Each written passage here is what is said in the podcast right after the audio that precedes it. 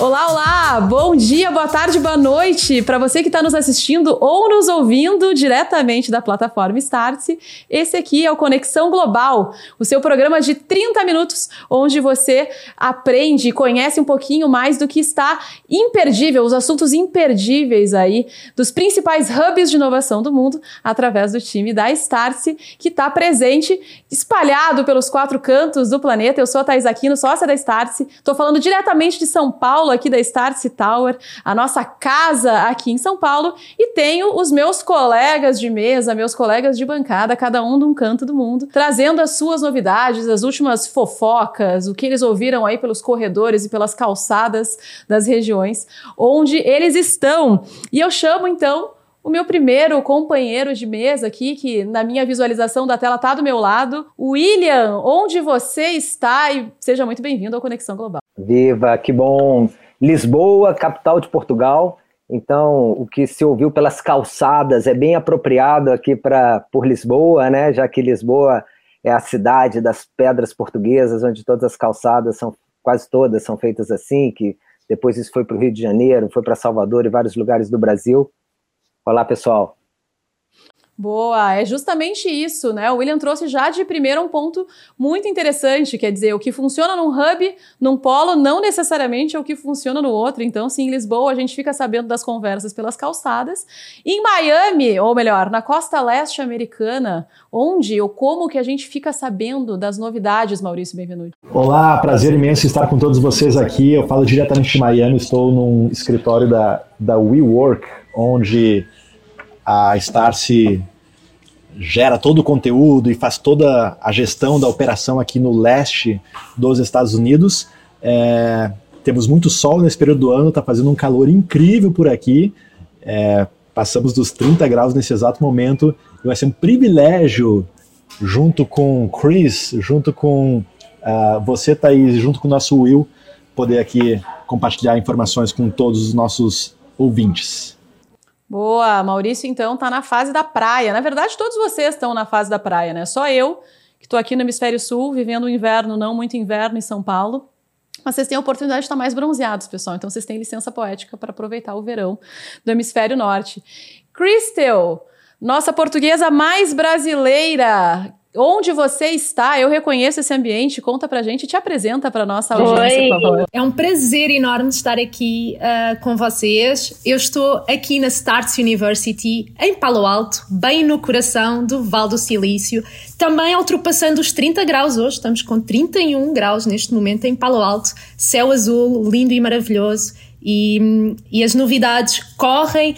Val do Silício está quente novamente, não só a temperatura, mas também tem muita coisa boa acontecendo. Então vai ser muito bom conversar com todos vocês aqui neste podcast. Muito bom. Podcast, videocast, como você preferir assistir, temos todos os formatos na plataforma Starts. Então, relembrando que toda semana, toda quinta-feira, estaremos aqui com um episódio novo na plataforma Starts, cerca de 30 minutos para você se atualizar aí junto dos nossos correspondentes locais que vão trazer tudo de mais quente, trazer o cheiro do que está rolando em cada um desses hubs, porque como vocês sabem, a gente está espalhado por todos os cantos, a gente não quer perder nada, o FOMO é constante aqui na Starts e o nosso trabalho é traduzir traduzir esse conteúdo do agora para todo mundo que tem interesse. E aí, já puxando as nossas pautas, já chamando para nossa conversa da semana, eu começo então por ti, é, Crystal Leal. Já que tu chamou essa conversa do Vale, né, de que o Vale do Silício está quente de volta e que ele está voltando, eu tô curiosa para saber, porque olha, eu passei um bom tempo no Vale do Silício esse ano e eu não via pessoas, eu via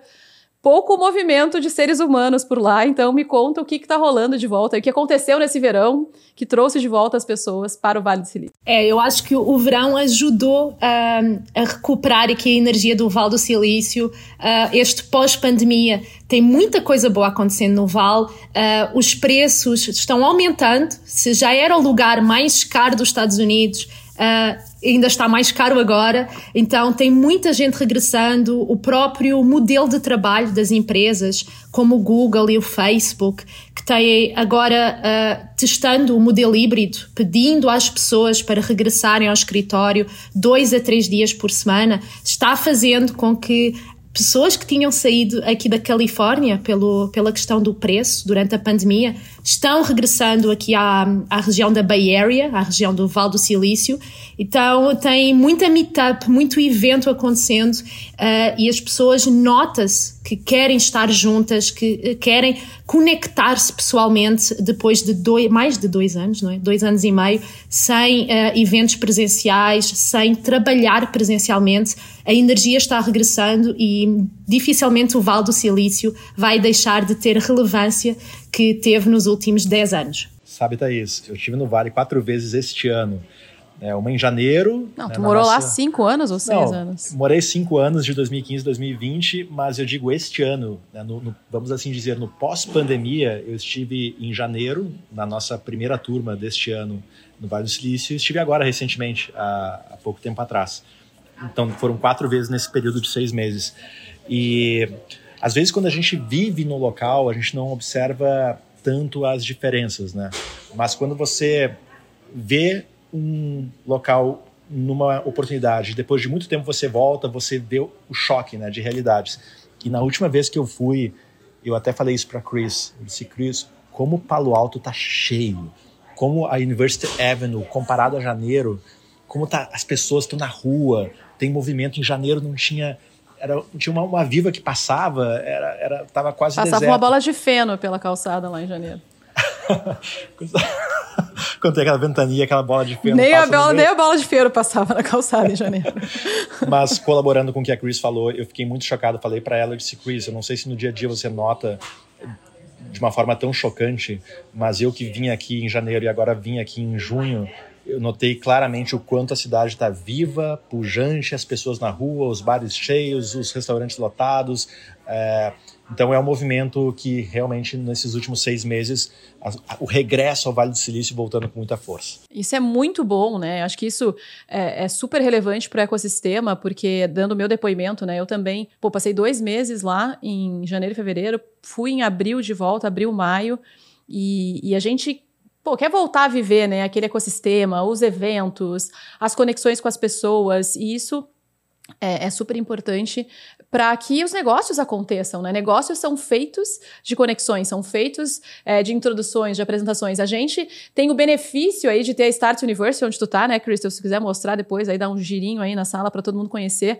A nossa sala de, alta, a sala de aula, a Start é a única escola de negócios brasileira que tem a sua própria é, base no Vale do Silício. A gente recebeu só esse ano aí no Vale é, mais de 20, 20 eh, turmas, eu acho, no primeiro semestre. Então, é, turmas de brasileiros, não só brasileiros, né? Tinha bastante gente até de outros países participando das nossas turmas, mas com a intenção não só de aprender com o que o Vale tem para oferecer, mas também de se conectar, de é, é, trocar experiências, trocar aprendizados, desafios, dificuldades. São os nossos alumni, como a gente carinhosa, carinhosamente chama. E, e, sabendo que a cidade está mais cheia, está mais viva, mais propício ainda está esse ambiente para acontecerem todas essas trocas. E essa está é, tá se percebendo, Cris, muito é, é, muita elevação de preço normalmente, tu falou, né? A gente brincava, quando eu morei em Miami, em 2016, a gente brincava que São Francisco era a cidade que tinha preço de aeroporto constantemente em qualquer lugar, não era só no aeroporto. A cidade toda tinha preço de aeroporto. Eu não consigo imaginar como é que pode ser mais caro do que, do que já estava, né? Como é que está isso? Assim, vocês têm sentido isso no imobiliário, no, né, no, no consumo como um todo? Sim, uh, a questão do consumo, eu acho que também o Maurício na Costa Leste também sente, muito devido à inflação natural, não é, que estamos sentindo no, nos Estados Unidos, mas o imobiliário para mim é, é, o que acaba sendo mais interessante, porque serve como termómetro, não é, de desejo da região. E, e nós temos vários exemplos aqui no nosso time da Starts que estão mudando de casa e eles próprios falaram, não é? Que esta região, sobretudo a região à volta das grandes empresas, eh, aqui eh, à volta do Facebook, Palo Alto, Menlo Park, ou eh, perto do Google, em Mountain View e Sunnyvale, os preços estão mais caros do que estavam antes da pandemia, o que mostra que existe desejo por voltar a trabalhar aqui na região. E eu acho que uh, o interessante também e de, de descobrir, e, e, é um esforço que nós fazemos durante as nossas imersões aqui no, no Val, é tentar fazer refletir sobre o modelo de trabalho que está a surgir agora também aqui no Val. Porque as pessoas estão regressando aqui ao Val mas as empresas não, não estão uh, com os cinco dias de trabalho. Então, o que mostra que as pessoas até pagam caro para viver nesta região apenas porque querem estar perto de pessoas que pensam como elas, que têm o mesmo trabalho, com quem com, com, conseguem conversar e fazer brainstorm criativo. Porque o que as empresas como o Google e o Facebook estão entendendo é que Tá, a execução do trabalho pode ser feita remota, a pandemia mostrou isso, a pandemia provou que as pessoas conseguem executar remotamente. Mas ser criativo, pensar produto, pensar desenvolvimento de produto, ainda é um trabalho humano, ainda é um trabalho que é preciso ser feito entre humanos e presencialmente. Então, existe muito esse, esse novo modelo de trabalho, que eu não sei se é híbrido, não sei se é remoto, ainda ninguém sabe, mas este novo modelo de trabalho também é um aspecto muito interessante de ser pensado aqui no Val, com as empresas testando várias coisas diferentes. E, e isso gera inúmeras consequências, né? Por exemplo, a gente, enquanto Starse, a gente está abrindo nossas operações também em Nova York. E o que você falou, Chris, sobre a boa parte das empresas dando a opção dos funcionários trabalharem um dia de algum lugar. Então, os, o funcionário que trabalhava cinco dias na, no centro de São Francisco, agora trabalha quatro e um trabalha de qualquer lugar. Uh, Nova York, por exemplo, é uma cidade muito parecida enquanto modelo. Uh, o que, que, a gente viu surgir em Nova York? Uh, um bairro chamado Williamsburg, que fica do outro lado da ponte de Manhattan, virou a nova meca do shopping de Nova York. Por quê? Mais pessoas trabalhando um, dois dias por semana nas suas casas ou em locais mais próximos das suas casas. Isso faz com que movimente um comércio local mais forte onde não existia. E essa região que tem próximo uma região residencial muito grande, Nike foi para lá, várias lojas começaram a abrir e virou um grande centro comercial agora que antes da pandemia não era tão expressivo e tão relevante. Então, o quanto essa mudança no modelo de trabalho pode criar essas zonas mais afastadas de downtown, né, dos centros das cidades, onde também vai ter comércio, vai ter uma vida muito ativa como não tinha antes. Outro exemplo também que, que vai muito nesta onda, não é? Aqui nós focamos muito o Val, esta região, Nova York é uma região muito própria também, mas olhando até para a Europa, a minha, a minha cidade, Lisboa, também sofreu positivamente com o trabalho remoto, não é? De, de ter uh, tido, durante a pandemia, ter sido um dos países que acolheu muita gente, porque tinha uma taxa de vacinação muito elevada, não é? As próprias medidas do Covid não foram tão restritivas como o resto da Europa. Também foi um pouco eh, essa consequência positiva, não é? De agora estar um, muito movimentada e ter sido desenvolvida muito com esse novo modelo de trabalho e novas práticas de, de negócio e empreendedorismo. Não, e acho que só para fechar esse assunto, é, voltando na história do modelo híbrido de trabalho, né, que tu comentou, Crystal, as pessoas não necessariamente estão voltando para o escritório, mas elas estão pagando o preço de estar num ambiente que é o ambiente é, aí do Vale. Uma das coisas que a gente sempre aprendeu, né, da primeira vez que eu fui para o Vale, em 2016, é, eu lembro que um dos aprendizados que a gente tinha é, nas aulas que a gente assistiu aí na imersão executiva que a gente faz é, no Vale do Silício foi que a melhor forma de testar produto, a melhor forma de testar é, validar suas ideias é perguntar para o cliente. E, e, o que as pessoas, né, o que os startupeiros fazem, geralmente é, pô, para num café, para num restaurante, pô, tem dois minutinhos, tu pode, eu quero testar um protótipo aqui, me dá tua opinião, para tu pegar a experiência do cliente, o, seja o UX, UX, o que quer que seja, e validar a tua ideia, né, realmente ver se aquilo ali traz insights. A gente vê isso agora, a gente estava, foi abril, eu acho, maio, a gente estava com um grupo em um, em um coworking de hardware, né, Crystal? É, que a gente visita eventualmente com as turmas, e tinha um startupeiro lá que deu uma, praticamente uma aula é, de, de jornada do produto, né? De product market value, de, enfim, é, de todas as etapas. Ele falou: essa conversa com vocês, para mim, foi super útil porque eu peguei vários insights do meu produto que eu não tinha pego. E como é que tu fazia isso sem gente, né? E agora com as pessoas de volta, circulando na rua isso tem tanto valor quanto ir para a empresa, quando tu tá lá dentro, imerso, imerso naquela tua ideia que só tu tá enxergando e que eventualmente não tem as opiniões externas para ajudar nessa crítica, né? É, porque as pessoas tentam pensar, não é, que o modelo remoto é uma substituição do presencial. E eu tenho uma visão muito mais positiva. Eu acho que são complementares. Eu acho que nem, nem 8 nem 80, não é? Eu acho que o interessante agora para as empresas, e é algo que nós tentamos provocar aqui nas nossas imersões, essa reflexão, é existe um modelo remoto, existe um modelo híbrido, tá, mas o que é que funciona para a vossa empresa? O que é que vocês, qual é o vosso challenge, o vosso desafio atual e de que forma é que vocês podem beneficiar de, desses dois lados que as pessoas já conhecem que já sabem que são válidos, né? E esse é que é o desafio, que é criar um modelo que funciona para a nossa empresa e para o nosso produto. Boa. Bom, mudando de pauta aqui, né? Já que a gente falou de preço, Vale do Silício, é, né? Enfim, é, aumento do custo aí de aluguel, de custo de vida. O senhor William trouxe para a gente uma pauta que tá difícil para mim engolir aqui, mas ele vai explicar o porquê. Falando lá do Alemar, né, nosso correspondente do Alemar, diz que Lisboa é a terceira cidade mais cara do mundo, William. Sim, é... Lisboa tem aparecido em diversos rankings agora, né? Porque Lisboa não só entrou na moda, mas de fato o Cristel comentou aqui. Olha que legal essa conexão global da Starts. Cristel é uma portuguesa nascida e criada em Lisboa e hoje vive no Vale do Silício. Não, não, não, não. Nascida na França. A Crystal é um exemplo de cidadã global. Nascida na França, crescida em Lisboa, que mora no Vale do Silício. E o Maurício viveu no Vale cinco anos, hoje vive entre Nova York e Miami. A Thaís nem se fala, né? Cidadã do mundo, vive em vários lugares, só tem um endereço em São Paulo para pegar correspondência. Mas eu tenho um orgulho hoje de viver em Lisboa, que é considerada a cidade mais feliz do mundo por um desses rankings e a terceira mais cara do mundo por um outro ranking que eu também recém li, recém foi divulgado para essa nossa conversa de hoje aqui. Mas é a mais cara do mundo, e aí explicando, não é em números absolutos. Certamente, em números absolutos deve ser Tóquio, deve ser o Vale do Silício, né? Ah, quanto é um cafezinho? Quanto é uma cerveja? Quanto é o aluguel de um quarto? Em números absolutos, certamente outras capitais do mundo mas Lisboa é a terceira mais cara do mundo por esse ranking, comparando a renda que a, que a população tem e a população como um todo. É uma renda, não é só não é o salário mínimo, é uma renda média de executivos, uma renda média até de distribuição de lucros de empresas que vão bem sucedidas. Então, quando pega quanto se ganha em Lisboa e quanto se paga para viver em Lisboa com aluguel e quanto se paga com, com custo de vida, e aí o custo de vida tem as medições é, comuns de custo de vida, Lisboa é a terceira cidade mais cara.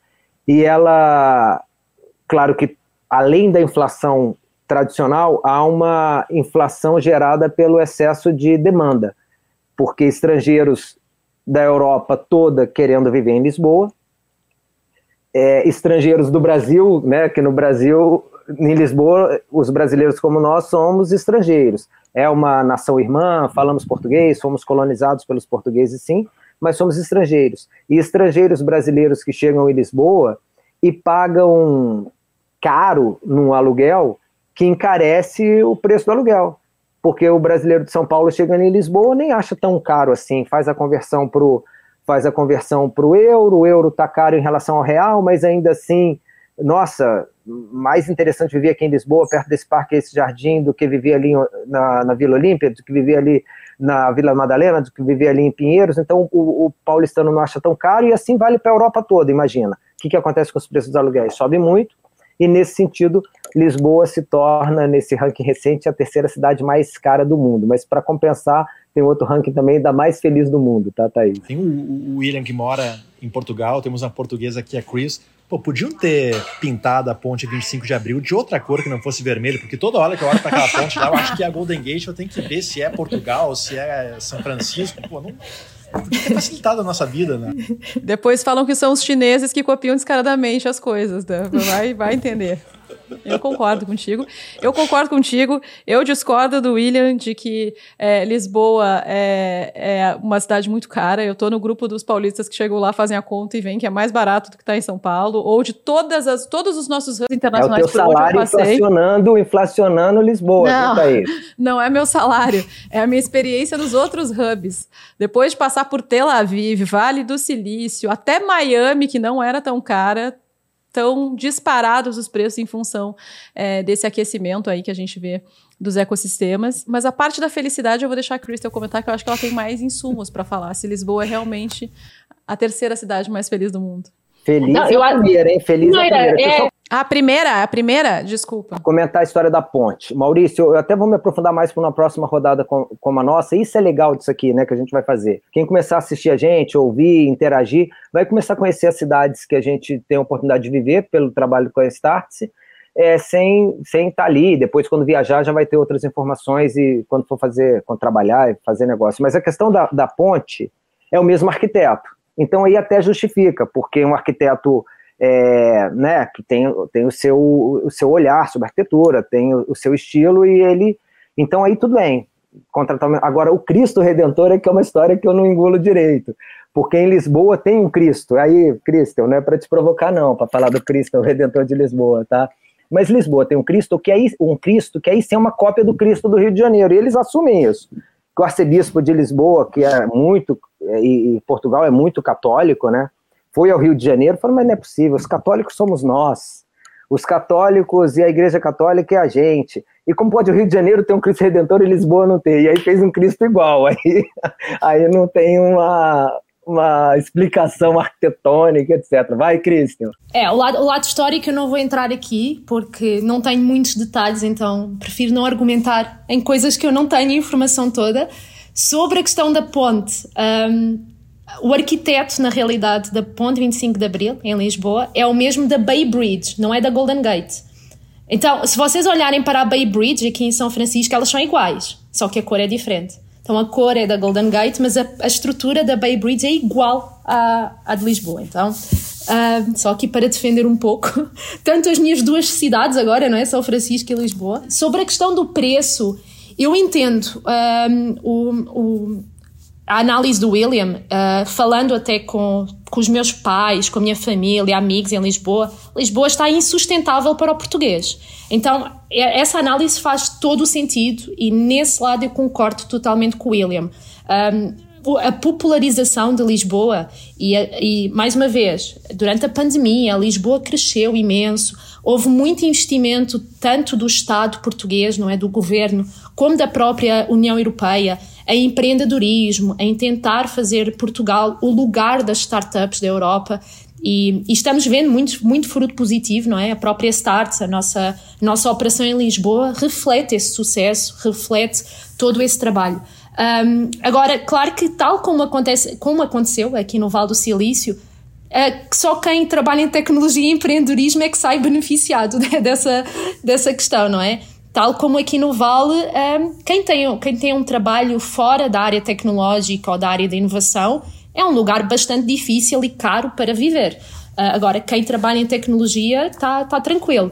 Um, o que eu acho que isso, na minha opinião, eu não tenho uma bola de cristal, não consigo uh, prever o futuro, mas eu acho que agora, agora estamos a passar no momento em que estamos vendo os problemas do sucesso de Lisboa e agora eu espero que o governo de Portugal consiga tentar trabalhar, não é? Não só tentar nivelar talvez os salários do português, mas isso vai ser um desafio e agora acho que com a inflação é o caminho mais difícil, mas tentando criar oportunidades e mais investimento para que o país consiga produzir mais internamente. Então, vai, certamente deve estar sendo trabalhado um, um plano económico internamente, não é?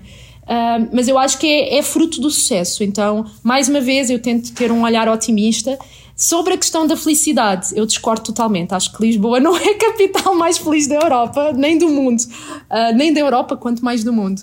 Então, aí eu discordo totalmente. Essa é uma boa enquete para fazer com a nossa audiência. Coloca no chat, quem está assistindo, é, assistindo né, essa conversa, qual é a cidade que você se sente mais feliz? Qual é a cidade mais feliz do mundo, na sua opinião? É, para a gente entender aqui como é que está o ranking de cidades felizes. Quem sabe a gente faz uma imersão para cidades mais para a cidade mais votada aí pelo, pela nossa audiência, né? Por favor, para a gente conhecer a preferência da nossa audiência. Não, é porque, claro, né? Ainda mais felicidade é uma coisa que vai depender do critério pessoal, né? E então uhum. eu queria só trazer o que esse ranking avaliou cinco características: qualidade de vida, é, é abrangente esse item, mas está aí. Quantidade de horas de sol. Então, por exemplo, a Islândia, hum. sensacional, né? Tem uma qualidade de vida lá em vários índices excelente, mas na quantidade de horas de sol vai perder. Número de horas trabalhadas. Olha que curioso, só para comentar. Agosto, que a gente está agora, né? é um mês em Lisboa, em Portugal, e Cristel sabe disso também pela família, que o Portugal para, Portugal fecha. Eu estou preparando aqui uma imersão corporativa para Startse e e aí eu pedindo, convidando as pessoas e tudo, aí, William, você não sabia que Portugal fecha em agosto? Então, os próprios portugueses falando, né, os lisboetas falando, então a questão de horas trabalhadas significa assim, menos horas trabalhadas, é não trabalhar 14 horas por dia, é realmente tirar férias e tirar férias, isso esse ranking avaliou. É, quarto item, custo de vida, já falei aqui, e simpatia dos, resi dos residentes. Ah, esse, esse eu concordo. Esse item é o mais questionável de todos, mas eu não vou entrar nessa pauta agora, porque é, a gente tem mais um assunto aqui entrando em tecnologia, entrando, indo para outro lado da conversa. Maurício Benvenuti está em Miami e se fala muito de cripto, se fala muito é, de NFT, se fala muito de Web3, mas se fala muito de metaverso, né, Mal? O que, que a turma está falando sobre metaverso aí em Miami? Essa é uma discussão nos nossos cursos aqui frequente, é, faz, faz parte da pauta do que a gente trata aqui e, e não poderia ser diferente porque estamos na fronteira é, de irmos cada vez mais para o metaverso e a tendência é essa ser a próxima grande rede social, não é à toa que os players da social media estão todos indo para lá. Uh, e se levanta muitas discussões, principalmente nas turmas aqui que tem uh, uma geração com mais idade, uma geração mais jovem, sobre qual vai ser o impacto do metaverso na sociedade. É, o metaverso vai fazer com que as pessoas se afastem uma das outras, o metaverso vai fazer com que a, a sociedade é, seja mais isolada e as pessoas vão querer estar num mundo virtual e não no mundo físico real. E é interessante porque numa das turmas a gente levantou isso e aí um, um professor falou, cara, mas olha só, quando o rádio foi inventado lá atrás, se teve uma grande discussão que agora as pessoas não vão mais ir a um jogo de futebol e vão querer ficar em casa escutando o jogo pelo rádio, as pessoas vão se afastar. Quando a internet foi lançada e ganhou uma projeção mundial na década de 90, surgiu a mesma preocupação. As pessoas agora vão querer ficar na internet, vão buscar na internet a informação e não vão mais ir fisicamente atrás dela. Eu lembro, na década de 90, na minha classe lá em Vacaria, onde eu estudava, no interior do Rio Grande do Sul, quando surgiu o Tamagotchi. Quem é da minha idade, 40 anos, vai lembrar do Tamagotchi. Eu lembro que teve programas no rádio da cidade falando que o Tamagotchi era um problema para as crianças porque afetava a socialização das crianças, porque o Tamagotchi era um Pô, device... o Tamagotchi voltou uns anos atrás, não voltou? Não teve uma, uma nova febre do Tamagotchi agora? Uns 5, 6 anos atrás, alguma coisa assim? É, eu, eu vi algo, eu confesso que eu não acompanhei mais a evolução do Tamagotchi, mas na época era um, era um device. Amarelinho. Amarelinho, era um, era um item eletrônico, né? Que você tinha que alimentar ele, que tinha que colocar para dormir, tinha que fazer ele é, se divertir, senão ele morria. E aí começava tudo de novo. Então o ponto é. É natural que sempre quando surge algo novo que desafia muito as nossas crenças, é natural que a, que a, que a gente sempre tende a. Assim, a tendência é, mas será que isso vai ser benéfico ou não? É, porque a gente avalia o novo com base nas crenças e nas verdades que ao longo da vida a gente cultivou. Então, uma, uma discussão que se tem muito aqui é, é, essa sobre o metaverso, e teve um fato emblemático aqui numa turma. Teve uma mãe com uma filha, a Isa, 16 anos, veio junto com a mãe. E aí iniciou uma discussão sobre isso. Não, mas o metaverso é, vai tornar. Enfim. E aí a, a Isa, 16 anos, levantou a mão e disse: oh, oh, peraí, mas o mundo é assim. Cara, o mundo é desse jeito. É assim que as coisas funcionam. É, foi impressionante ver a, a, a, o quão diferente era o pensamento. Por quê? Porque ela, uma nativa digital, com 16 anos, já nasceu nesse mundo, concebendo claramente cara, que é, é isso. E, e tá tudo certo.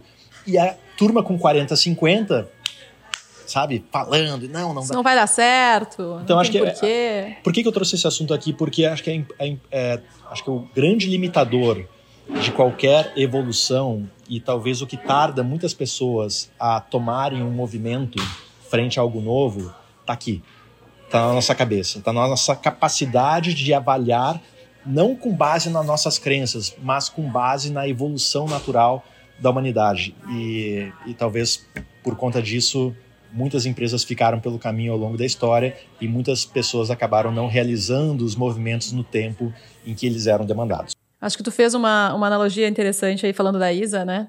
Eu estava nessa turma, eu lembro bem. É, a gente teve o evento de RH aqui em São Paulo, em abril. E aí o Cruel, que é o nosso sócio aqui da Starse, fez a abertura do evento e ele falou no final da, da apresentação: se você não tem um mentor é, da geração, sei lá qual é a geração já, Z, arrume um, porque ele vai te mostrar os caminhos do que está acontecendo. E às vezes, a gente, como empreendedor, como donos dos nossos negócios de sucesso, a gente tem aquela arrogância de achar, putz, eu tive sucesso, eu estou tendo sucesso e eu sei o que eu estou falando. Quando, na verdade, a gente tem uma nova geração de consumo, uma nova geração é, de força de trabalho, que tem suas próprias vontades, que tem suas próprias crenças, como a Isa que falou, cara, para mim é tudo normal, não tem nada diferente aqui.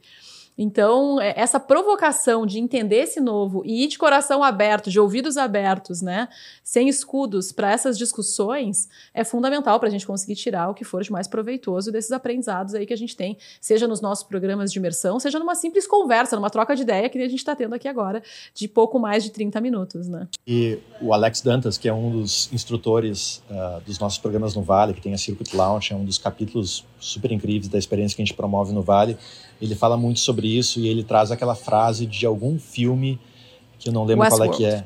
Yes. Sério? Que é o menino falando. É, é, ele fala o seguinte: olha, se eu não consigo perceber se algo é, é real ou não, do que importa. É, por é. exemplo, se eu não consigo perceber aqui que. Imagina que o William aqui, que está falando direto de Lisboa, digamos que ele não é real, ele é um humanoide aqui, vamos assim dizer. Mas se eu não consigo perceber, do que importa?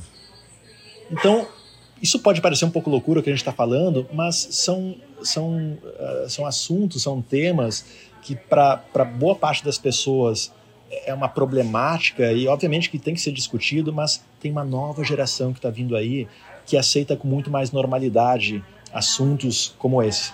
E acho que quando a gente pensa em, em construir carreiras e empresas para o médio e longo prazo, a gente tem que estar tá de olho nessa turma, lembrando, lembrando que mais da metade da população mundial tem menos de 30 anos. Então aqui, nessa, nessa sala aqui, é quase todo mundo minoria. Né? Ou seja, se você tem mais de 30 anos, você é minoria neste planeta. Acho que nessa sala aqui a gente, a gente já está fora da minoria, todo mundo. Acho que não tem, não tem muito espaço, infelizmente. Mas a gente luta para se atualizar e poder conversar com a maioria. Esse é o nosso exercício diário. É isso que a gente faz aqui todos os dias, seja nos quatro cantos do mundo, tentando trazer conteúdo, tentando trazer essa, esses assuntos que a gente entende que são imperdíveis para ajudar você no seu é, dia a dia, nos seus desafios, para trazer realmente o que tem de mais quente aí, né? Sentir o cheiro por você e traduzir isso em conteúdo, porque a gente aqui na Starts acredita que o aprendizado ele acontece de várias, diversas maneiras, seja assistindo uma aula, seja lendo um livro, seja aqui participando dessa discussão, dessa conversa com a gente. E, bom, acho que a gente está se encaminhando aí para o final desse nosso episódio, desse nosso primeiro episódio, então, do Conexão Global. Muito obrigada aos meus colegas de bancada por estarem aqui comigo nesse primeiro episódio. Então, por favor, despeçam-se rapidamente. É, William, Crystal e Maurício nessa ordem, por favor. Até a próxima, pessoal. Tchau, obrigada. Eu vou fazer uma despedida um pouquinho, vou gastar 30 segundos aqui. Porque Mais você, é, não, só porque você comentou, né? Não, eu fui pro Vale a primeira vez lá em 2016, 17. Eu lembro que a, a Thaís é, tinha recém saído do emprego dela e ela foi pro Vale. E eu lembro que eu recebi uma ligação do Pedro, que é um sócio da Starts aqui, dizendo: Lembra da Thaís Maurício? Nós já nos conhecíamos de longa data antes. Lembro? Ela tá indo pro Vale. O teu plano, a tua missão, Maurício, é convencer ela a entrar na Starts. Você tem que convencer ela, você tem que mostrar para ela. Enfim, está aqui. Cá estamos agora, quatro Cá anos e meio agora. depois, cinco anos depois, praticamente. Estamos todos Super de volta. legal essa despedida, Maurício. Arrebentou. e se você, assim como eu, né, quer conhecer o Vale do Silício, quer entender um pouco mais do que, que acontece com a tua cabeça quando tu chega lá e encontra os Maurícios da vida, as Crystals, os Williams, e todo o time da Startse que está espalhado pelos polos internacionais, não deixa de aproveitar a oportunidade de realmente viver essa experiência, né? Viver o, o internacional é muito mais do que aprendizado apenas, é uma experiência completa, né? É uma experiência é, cultural é uma experiência de, de aprendizado em tecnologia, em gestão, em inovação, em história. Então, é, não é à toa que a gente acredita que a história de negócio está sendo reconstruída diariamente em cada um desses hubs e é por isso que a gente investe tanto tempo, a gente investe os nossos times, a gente está lá tentando pescar tudo de mais é, quente que está rolando para trazer isso para você. Então, convite para quem está nos ouvindo, nos assistindo, vá conhecer o Vale do Silício, vá conhecer a Crystal Leal lá em Palo Alto, no coração de Palo Alto, a Start University, porque a gente está de braços abertos para receber você. Se você quiser saber um pouquinho mais dos nossos programas, não deixa de clicar aqui nesse link que a turma da edição está colocando, ou acessar esse QR Code, não sei exatamente como eles estão colocando, para conversar com um dos nossos especialistas e saber a data da nossa próxima turma. Bom, me despeço assim então. Muito obrigada pela audiência, muito obrigada pela atenção de todos. A gente se vê semana que vem. Valeu!